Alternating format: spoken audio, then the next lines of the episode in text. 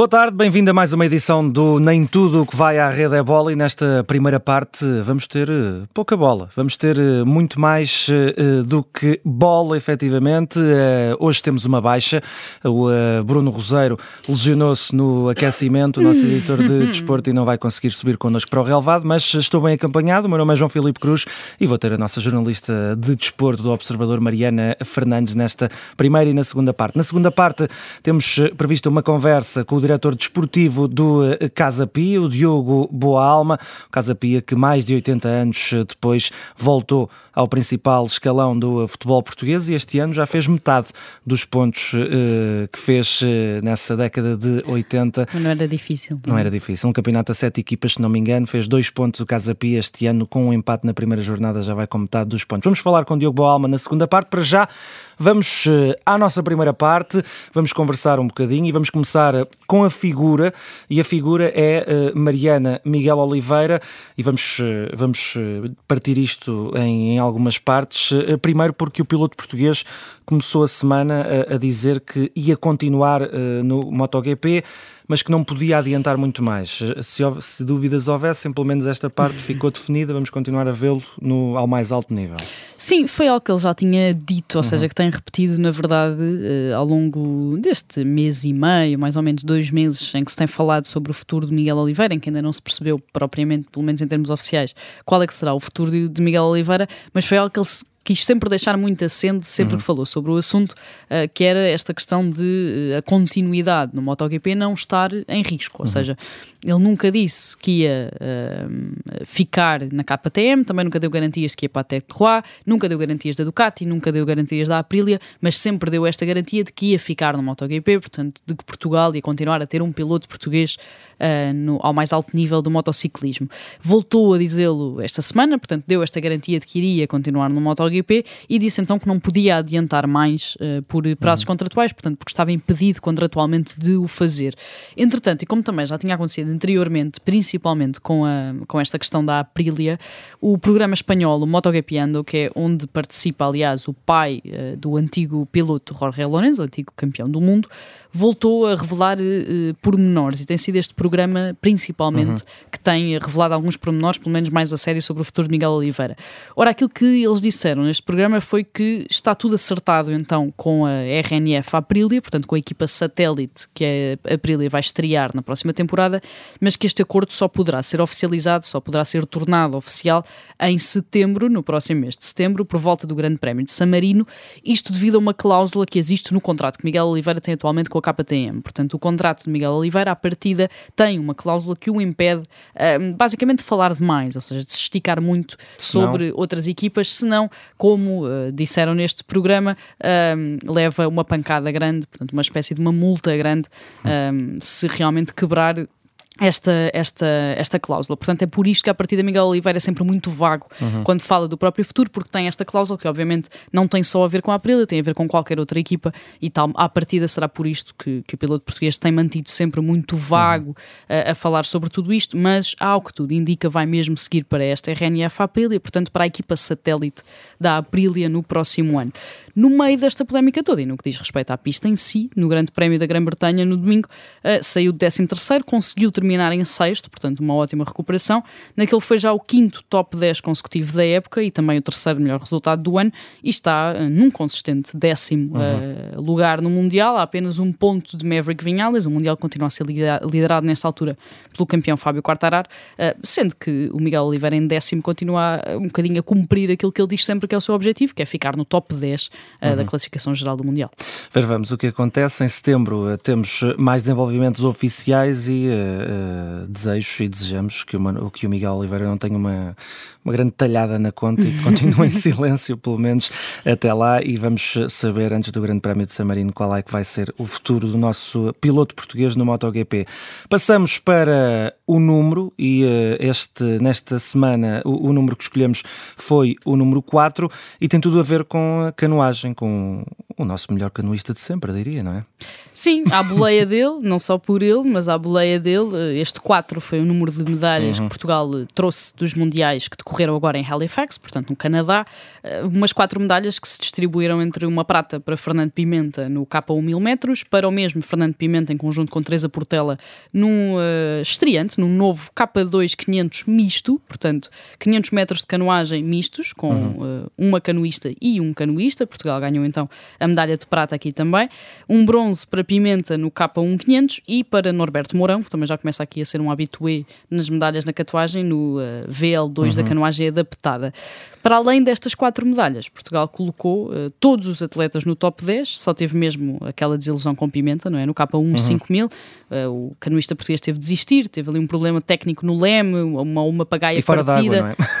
e fora d'água, é o mais estranho, não é? Porque este K1 5000 é muito longo, não é? São uhum. 5 mil metros, aquilo demora muito tempo, e eles têm de pegar eh, na canoa. Uh, à mão uh, para, para continuar o percurso e a partir terá sido nessa passagem uhum. que terá tido este problema técnico no leme e depois acabou por desistir, sendo que estava a liderar, portanto estava bem lançado para conseguir aqui uma medalha de ouro que Portugal acabou por não conseguir. É um bocadinho ingrato, não é? O Fernando Pimenta e os canoístas à partida são bons dentro d'água e depois os azares acontecem uhum. fora dela. Não, e o Pimenta parece que tem sempre este azar, não é? Sim, Já não é a primeira sim. vez, ou são as algas, uhum. uh, como aconteceu também uh, nos Jogos Olímpicos, uhum. ou neste caso uma pagaia partida, um problema no leme, parece que tem sempre algum azar, apesar de todo o sucesso que tem tido, parece que também nunca consegue propriamente chegar uh, onde sempre quer chegar, uh, porque tem, tem sempre aqui quase uma nuvem negra por cima ele este, este, fim de semana, neste, neste, nestes mundiais em Halifax, no Canadá, também chegou a, a dar uma pista sobre a dificuldade que ia ter, não é? Porque ele, nestes mundiais, escolheu uh, arriscar e participar em quatro provas. E ele, logo no início, disse que ia ser muito difícil, porque a maioria claro. dos canoístas participavam em duas, quanto muito, e, e, e, e, foi a primeira, a primeira pista de que Fernando Pimenta podia não nos presentear com quatro medalhas, ou não nos podia dar, ter dado mais uma e, nós ganharíamos cinco nestes mundiais. Mas, Mariana, apesar destes eh, bons resultados, são efetivamente bons resultados, e, ainda para mais numa altura em que se assinalaram os 10 anos desde essa medalha olímpica de prata prata do Emanuel Silva e também do Fernando Pimenta em 2012 em Londres. Uh, Vítor Félix, um uh, responsável pelo, uh, pela canoagem portuguesa, veio dizer que está já farto de palmadinhas das costas e quer que a modalidade seja mais reconhecida no nosso país. Sim, aquilo que o Vítor Félix, que é o presidente da Federação uhum. Portuguesa de Canoagem, veio dizer, até a mim me surpreendeu porque ele basicamente veio revelar que a Federação Portuguesa de Canoagem está no 13 terceiro lugar no que toca a financiamento uhum. uh, no desporto português. E se formos ver nos últimos anos, de facto, uh, olhar para as modalidades, se excluirmos, obviamente, o futebol, uhum. para as modalidades que deram mais medalhas a Portugal. Um, ehm, não está ainda não só, terceiro, não é? Exato, não só em Jogos Olímpicos, mas Jogos Olímpicos, taças do mundo, uhum. mundiais, europeus, eh, meetings se olharmos para o atletismo e para a canoagem, provavelmente será por aí, não é? E uh, ver a canoagem, a Federação de Canoagem, de facto, num 13 lugar no que toca a financiamento é um bocadinho estranho. Portanto, estas palavras de Vitor Félix, obviamente, surgem aqui hum, depois de mais um ótimo resultado, não só pelas medalhas, mas porque Portugal colocou todos os atletas no top 10. E aquilo que Vitor Félix diz é o óbvio, não é? Que é, se esta Federação, de facto, com este financiamento, uh, consegue estes resultados, o que faria com uhum. um bocadinho mais, sendo que ele depois explica o porquê também de Portugal levar sempre poucos atletas, porque a verdade é esta, levar poucos atletas a estas competições, porque obviamente não existem fundos uh, para levar mais atletas a estas competições, uhum. que implicam obviamente gastos muito grandes à Federação. Portanto, uh, foram, uh, acabaram por ser declarações um bocadinho surpreendentes deste Presidente da Federação Portuguesa de Canoagem, principalmente tendo em conta isto, não é? Uhum. Que Portugal, acho que toda a gente nesta altura tem noção que a canoagem é dos desportos em Portugal que mais medalhas traz nesta altura. E a estratégia de, de Vitor Félix também não se pode dizer que é muito má porque aproveita uma boa onda, é? uma onda de conquistas nos mundiais de canoagem. Passamos do número para a citação e tem que ver com o ciclismo. Estamos em plena volta a Portugal e uh, a frase é de José Azevedo, o diretor da FAPEL. Ele que disse, e passo a citar, nesta equipa há um código interno que desde o início do projeto expliquei aos corredores e do qual não nos movemos, não cedemos nem admitimos por incumprimento dessas regras internas da equipa, foi imediatamente substituído.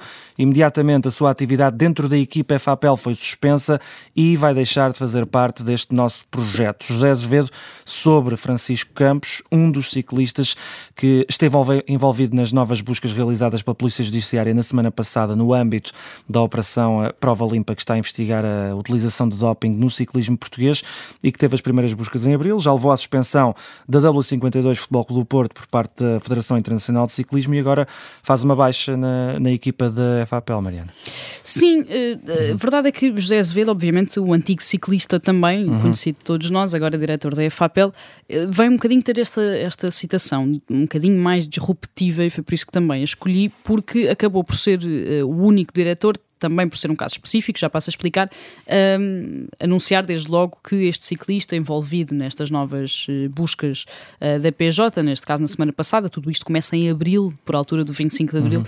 Um, a verdade é que o que o José Azevedo vem dizer é que este ciclista, o Francisco Campos, uh, se dirigiu a ele, portanto, antes até de ser notícia, digamos assim, de ser público, que tinha sido um dos ciclistas alvo de buscas, o próprio Francisco Campos falou com o José Azevedo, explicou o porquê de ter sido alvo de buscas. À partida terá, não é confessado, mas terá explicado de alguma forma o porquê de ser um dos nomes envolvidos e foi desde logo colocado de parte por parte da EFAPEL. Portanto, é um bocadinho hum, uma atitude defensiva da EFAPEL sendo que não, aqui não existe uh, nenhuma acusação, é apenas uma investigação, foram buscas que foram feitas, ninguém foi uh, detido, pelo menos não agora, só em abril. Uhum. Portanto, um, eh, acaba por ser a FAPEL que ter aqui uma, uma atitude um bocadinho defensiva uh, e de colocar já desde já o, o Francisco Campos à margem um, da equipa, sendo que foi então um dos ciclistas alvo destas novas buscas. Umas buscas que, para além da FAPEL, também envolveram a Rádio Popular Boa Vista uhum. e a Glass Drive, talvez as duas grandes candidatas à volta volta de Portugal,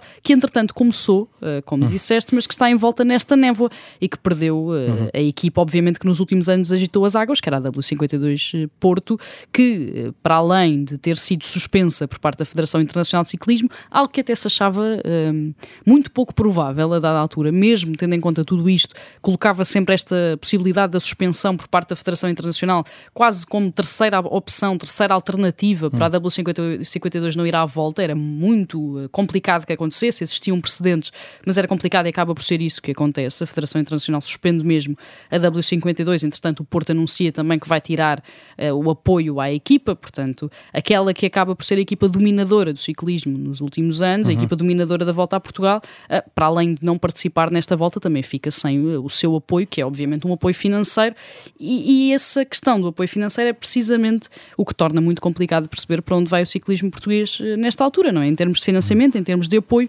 porque o mais provável é que continuem a surgir buscas, esta operação prova limpa continua em aberto, provavelmente vão surgir acusações, vão surgir mais detalhes um, sobre tudo isto. A investigação vai provavelmente fazer mais baixas, não só o Francisco Campos nem o Fapel, mas provavelmente mais ciclistas nas outras equipas. Uh, e, portanto, é uma altura muito complicada para o ciclismo português, numa altura em que a volta já uhum. está uh, na estrada. É, está, uh, está na estrada. Nós estamos a fazer este episódio num, num dia de descanso, terça-feira, dia 9 de agosto. Ontem, no, na quarta etapa, João Matias da Mortágua foi o grande vencedor.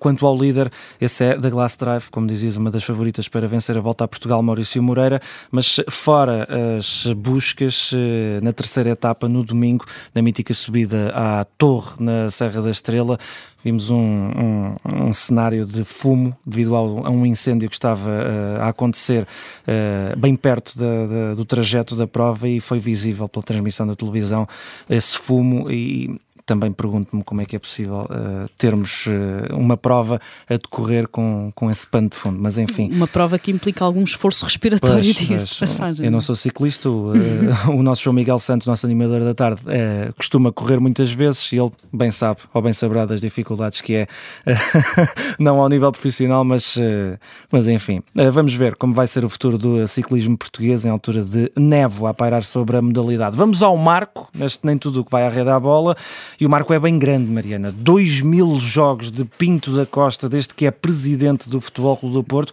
Ele que já é há muito o presidente com mais tempo de exercício Sim. no futebol mundial e foi um dos grandes temas neste, neste fim de semana em que tivemos o regresso do nosso campeonato. Sim, foi um dos grandes temas, um dos grandes marcos, obviamente, não deixa de ser uh, extraordinário. São hum. 2 mil jogos da equipa profissional de futebol do Futebol Clube do Porto desde que Pinto da Costa é presidente, portanto desde 1982. São também 67,9% de vitórias, portanto destes 2 mil, uh, Pinto da Costa ganhou mais de 1.300, são 1.358 jogos que Pinto da Costa uh, ganhou, sendo que ele, na entrevista que dá antes do jogo, antes da estreia do Porto contra o Marítimo em casa, diz até que 67% é pouco, que devia ser mais.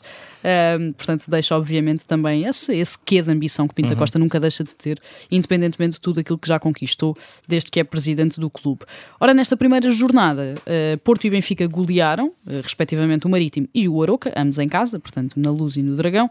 Um destaque que vai para as exibições de Taremi, no caso do Futebol do Porto, que continua num extraordinário uhum. momento de forma, voltou a marcar dois fire. golos, é claramente o um motor nesta altura de todo o uh, futebol ofensivo do Futebol do Porto, e também para Enzo Fernandes, reforço. É um que é o motor do também Benfica. do trabalho ofensivo do Benfica. Enzo Fernandes, reforço do Benfica uhum. neste verão, que ainda chegou a, a achar-se que só vinha em janeiro, uhum. devido à, à campanha do River Plate na Taça Libertadores. A verdade é que o River foi eliminado, portanto o Enzo veio já, e ainda bem que veio já, diria eu, tanto para o Benfica como para o futebol português, eh, porque de facto, independentemente de eh, qual seja o nosso clube, eh, acho que toda a gente tem noção de que o Enzo vai ser dos melhores jogadores deste campeonato e ainda é bem que cá está. É impressionante a carga de trabalho que o argentino teve na, na, no jogo contra o Oroca, esteve em todo o lado, é, foi de facto impressionante. E depois, no, no, no último, no domingo, tivemos o jogo cartaz e não, não desiludiu, não é? Pelo menos tivemos golos no, no, Municipal de Braga entre o Sporting Braga e o Sporting.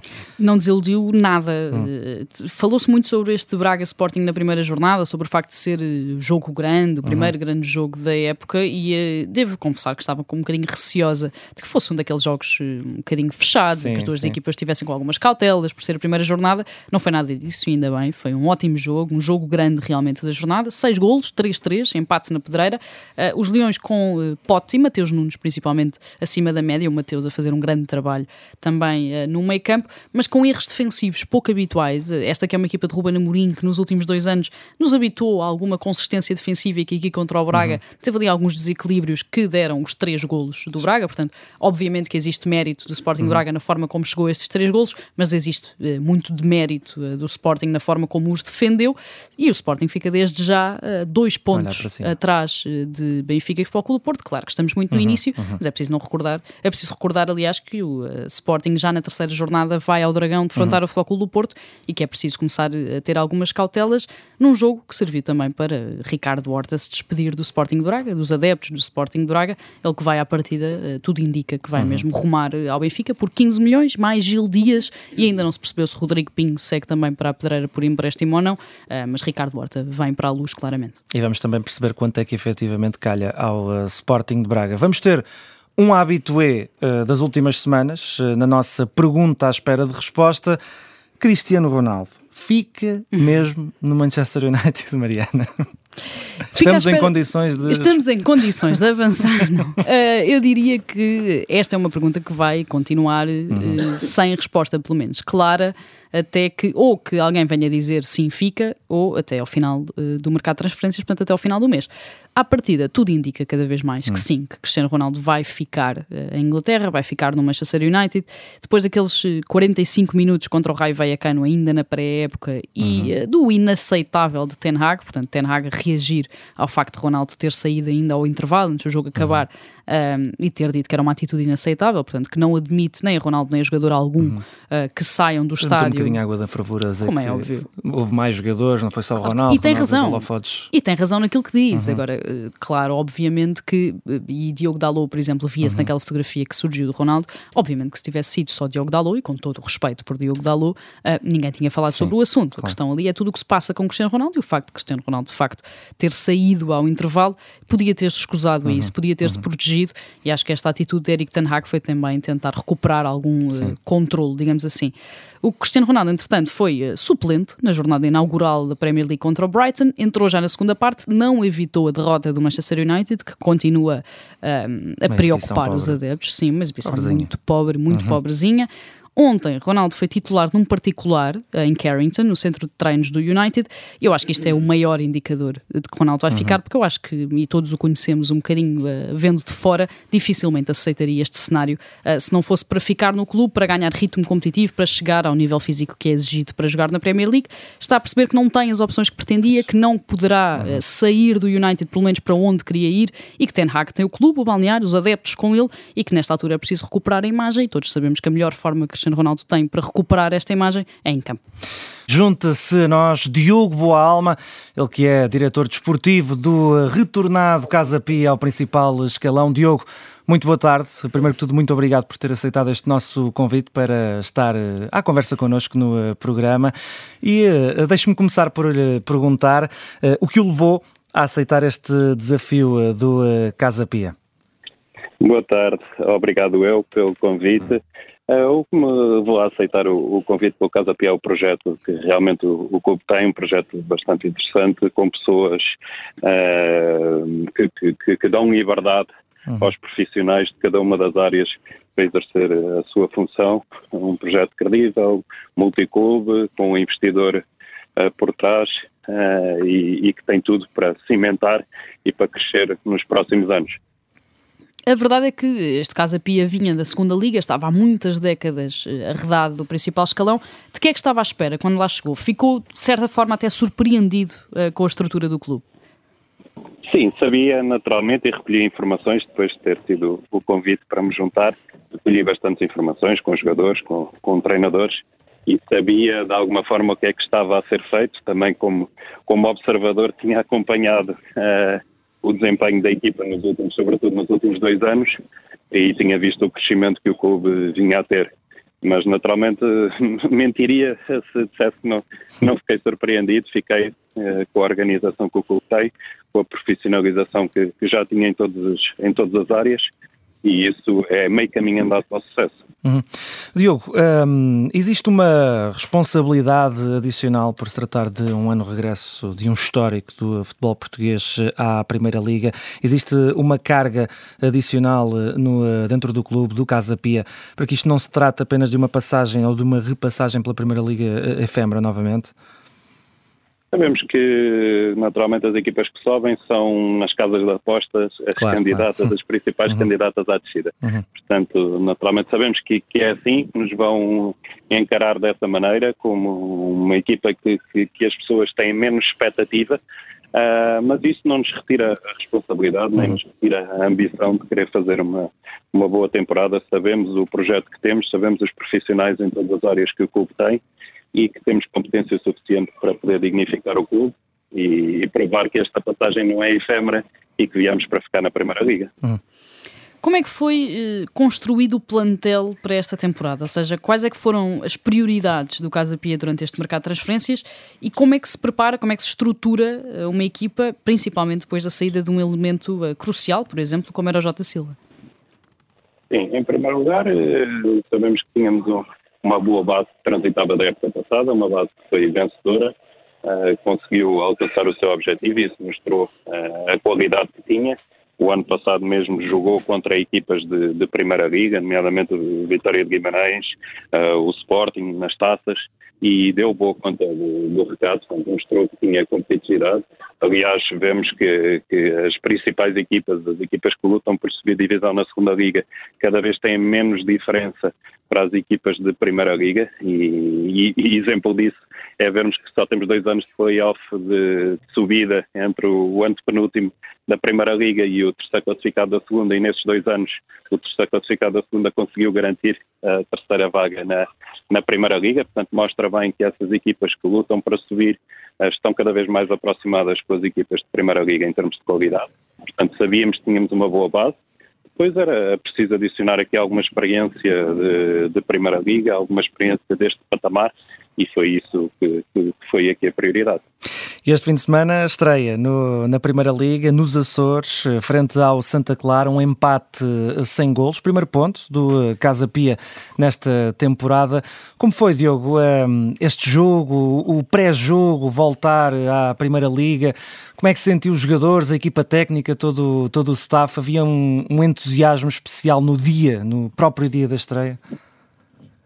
Havia, naturalmente, muitos uhum. jogadores nunca tinham jogado neste patamar, faziam a sua estreia no escalão máximo do futebol português e isso é sempre especial, é sempre um dia que ficará para recordarem uh, quando encerrarem as suas carreiras, vão se lembrar sempre deste dia naturalmente e há a ansiedade normal de qualquer equipa para iniciar uma, uma temporada. Uh, e por, esse, por esses motivos era, era de facto especial, mas estava a equipa concentrada uhum. no jogo, no objetivo, e acho que, que mostrou em campo que, que, pertence a este escalão, que está aqui por mérito próprio e que vai, vai fazer uma época tranquila. A verdade é que a próxima jornada, a segunda já, eh, terá já um confronto com um dos três grandes, com o Benfica. Sente que eh, os jogadores estão especialmente motivados eh, para este jogo contra o Benfica ou que estão a encarar como se fosse apenas mais uma jornada? É mais uma jornada para nós. Sabemos que tem mais mediatismo, naturalmente, tem uh, um acompanhamento diferente até por parte dos órgãos de comunicação social, mas para, para a equipa é, é tratado exatamente como, como qualquer outro jogo, vale os mesmos três pontos. Sabemos que é contra um, um dos adversários mais difíceis da nossa liga, mas temos a, a, mesma ambição e preparamos o jogo da mesma maneira. Diogo Alma, e o, e o facto de ainda não ser possível o Casa Pia jogar em casa no mítico Pinamanique é, é o único ponto menos positivo. Duas equipas de Lisboa a jogar em Leiria parece, parece estranho, não é? Sim, sem dúvida. Queríamos jogar na nossa casa, uhum. perante os nossos adeptos, no nosso estádio. Não foi possível, nem sequer é, é possível jogarmos no estádio que será o nosso uhum. ao longo da maior parte de, desta época, que será o Estádio Nacional eh, porque em virtude da, da, da substituição do relevado que ocorreu e que ainda não está uhum. uh, totalmente em condições de receber um, um jogo, e, portanto, sabemos disso. Não é o cenário ideal. Queríamos jogar aqui, em Lisboa, claro. mostrar, estar mais perto dos, dos nossos adeptos, que, que têm, estão há muitos anos, há 83 anos, uhum. à espera de ver um jogo de Primeira Liga ao vivo mas esperemos que eles desloquem também a Leiria e, tenham essa oportunidade de apoiar o Casa P.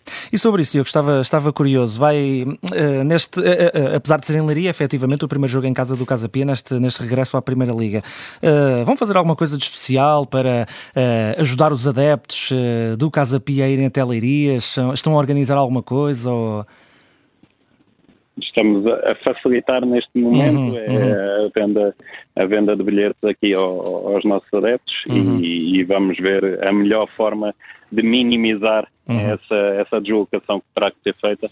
Nós temos notado uma grande procura por parte dos adeptos, uhum. independentemente de, de o jogo não ser aqui uh, em Lisboa. Há uma grande curiosidade de estarem presentes e de acompanhar a equipa. Portanto, não notamos que, que haja menos eh, procura ou menos entusiasmo causa dessa, dessa situação. E em relação a, a Pinamanica, ao estádio do Casa Pia, como é que estão as obras? Qual é que é a perspectiva nesta altura? Quando é que o estádio poderá estar pronto? É, neste momento gostaríamos que já estivesse mais avançado, que já, já pudesse já pudéssemos ter uma perspectiva de ter um prazo final, uh, inicialmente perspectivava-se dezembro, janeiro, para concluir a primeira fase das obras e que nos permitisse já jogar a, a segunda metade da temporada em Pinamanique.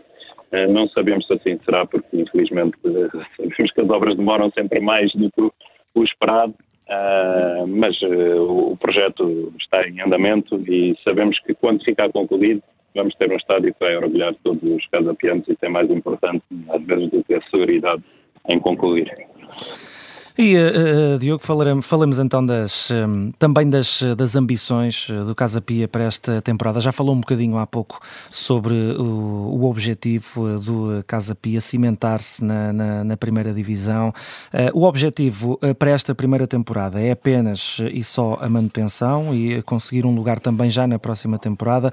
Ou, ou já é possível olharem uh, para uma possível temporada tranquila, sem terem que estar sempre na, naquela aflição? O Diogo falou há pouco que, na casa das apostas é sempre, paga sempre menos uh, ou paga sempre mais uh, se apostarmos em equipas que foram promovidas recentemente. será possível para o Casa Pia andar um bocadinho mais tranquilo, sem ter que estar sempre a olhar para trás das costas, sempre para a linha de água? Sim, uhum. estamos em querer isso será possível. O nosso objetivo, naturalmente, passa pela manutenção o mais rapidamente possível, com a maior tranquilidade possível, e depois, jogo a jogo, a equipa fazer o melhor e ver eh, a classificação final é que irá obter. Mas é perfeitamente possível e temos a certeza que, com a qualidade que temos no grupo de trabalho, com a forma como se trabalha neste clube também em todas as áreas, é possível ambicionarmos mais do que isso, mas esse é o principal e grande objetivo da temporada. O Diogo uh, deixou eh, o Vitória de Guimarães, foi depois anunciado então como diretor desportivo uh, do Casa Pia. Existe, uh, fala-se muito que, de que Portugal é uma das ligas com a maior discrepância, a maior diferença entre os clubes que ficam na primeira metade da, da tabela e os restantes. Sentiu assim tanta diferença ou é realmente esta surpresa com a estrutura do Casa Pia fez com que a passagem de um para outro fosse mínima, digamos assim?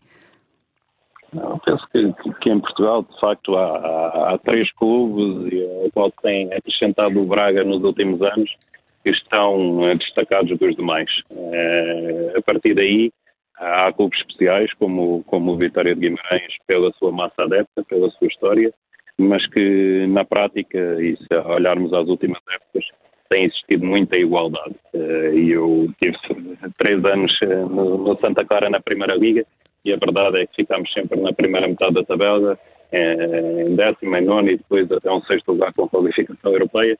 E isso provou uh, num clube que até tinha um contexto mais difícil, com viagens, com, com problemas logísticos, com dificuldade de, de, ter campos para treinar, de ter adversários uh, na ilha, uh, e foi possível, com todas essas adversidades, mostrar uh, podia competir para os primeiros lugares. Portanto, não acho que haja muita diferença entre as restantes equipas.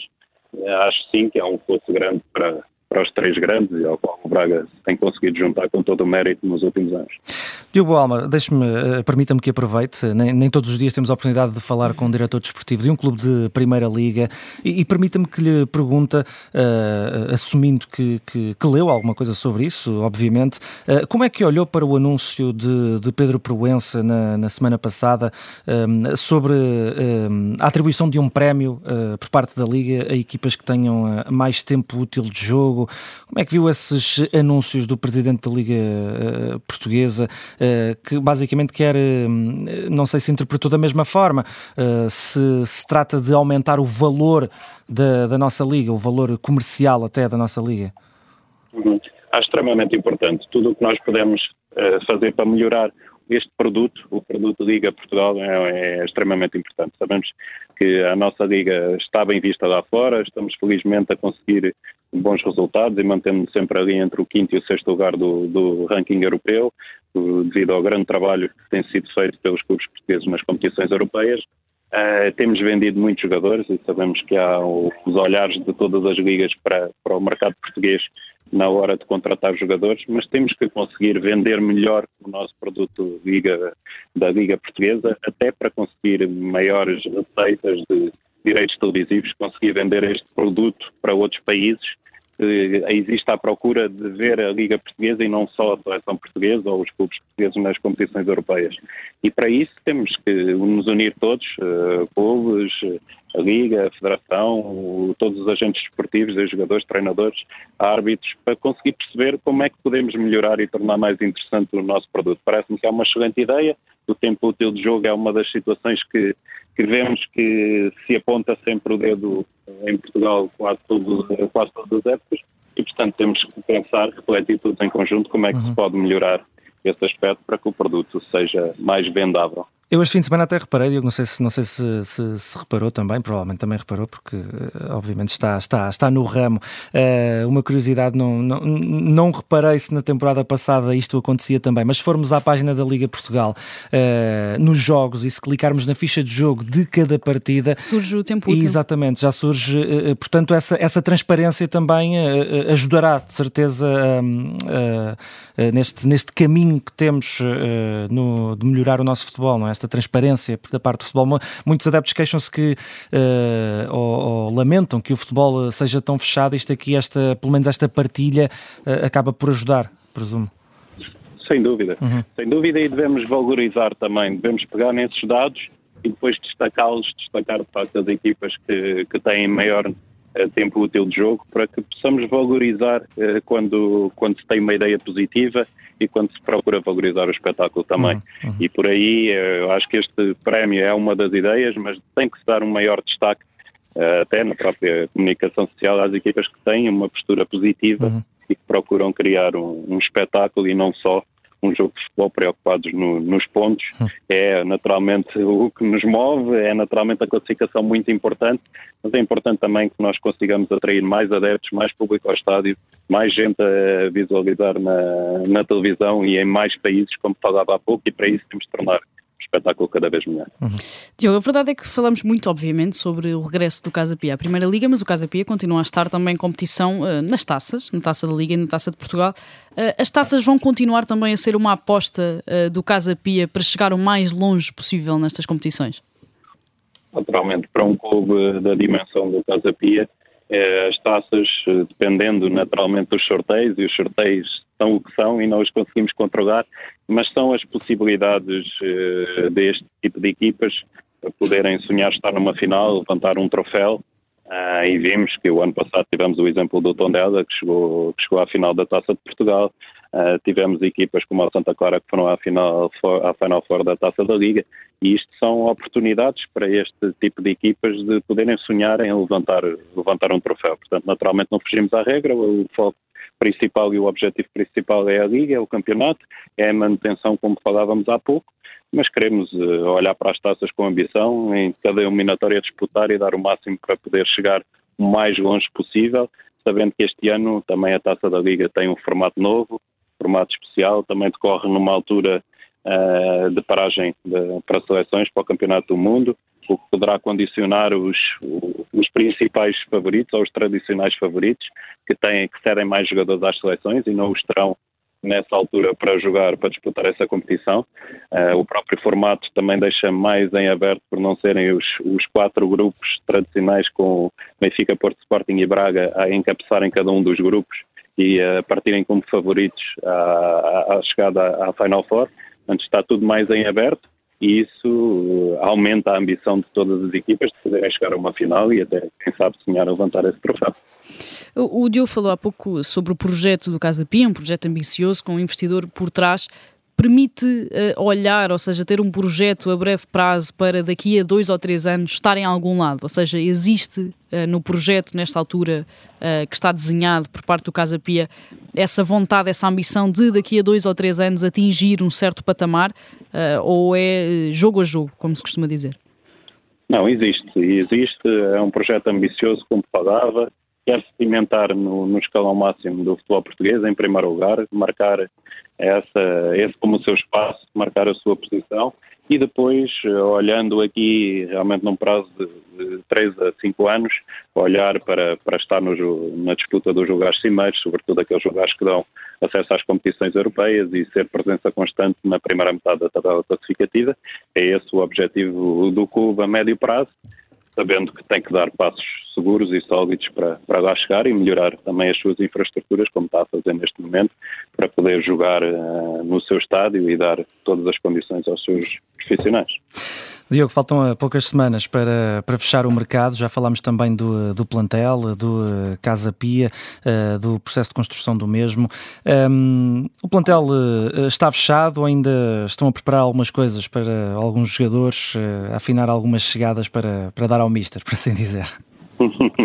Eu diria que nesta altura ainda nenhum mercado, nenhum clube tem um mercado fechado. Uhum, uhum. Felizmente temos bastante avançado e até tendo atenção que foi uma equipa que subiu divisão, que por claro. isso tem mais alterações, que uhum. começou o seu planeamento também mais tarde. Eu próprio, como diretor desportivo, entrei já no, no decorrer eh, do defeso e, e com tudo isso atrasou-se um pouco este, este processo, mas a verdade é que chegamos aqui a concluir a primeira jornada e sabemos que temos mais de 90% do plantel consolidado e isso é, é, muito bom para nós, saber que já temos aqui a base connosco, uhum. a grande esmagadora maioria do, dos jogadores que vão constituir o plantel ao longo da temporada já estão cá, já estão a treinar e a competir Agora sabemos que há sempre alterações de última hora, quer entradas, quer saídas, e isso pode ocorrer até 31 de janeiro e vai ocorrer em todas as equipas e hum, cada claro. dia não será, não será exceção. Imagino que agora seja mais fácil convencer um, um atleta a jogar na primeira divisão, não é?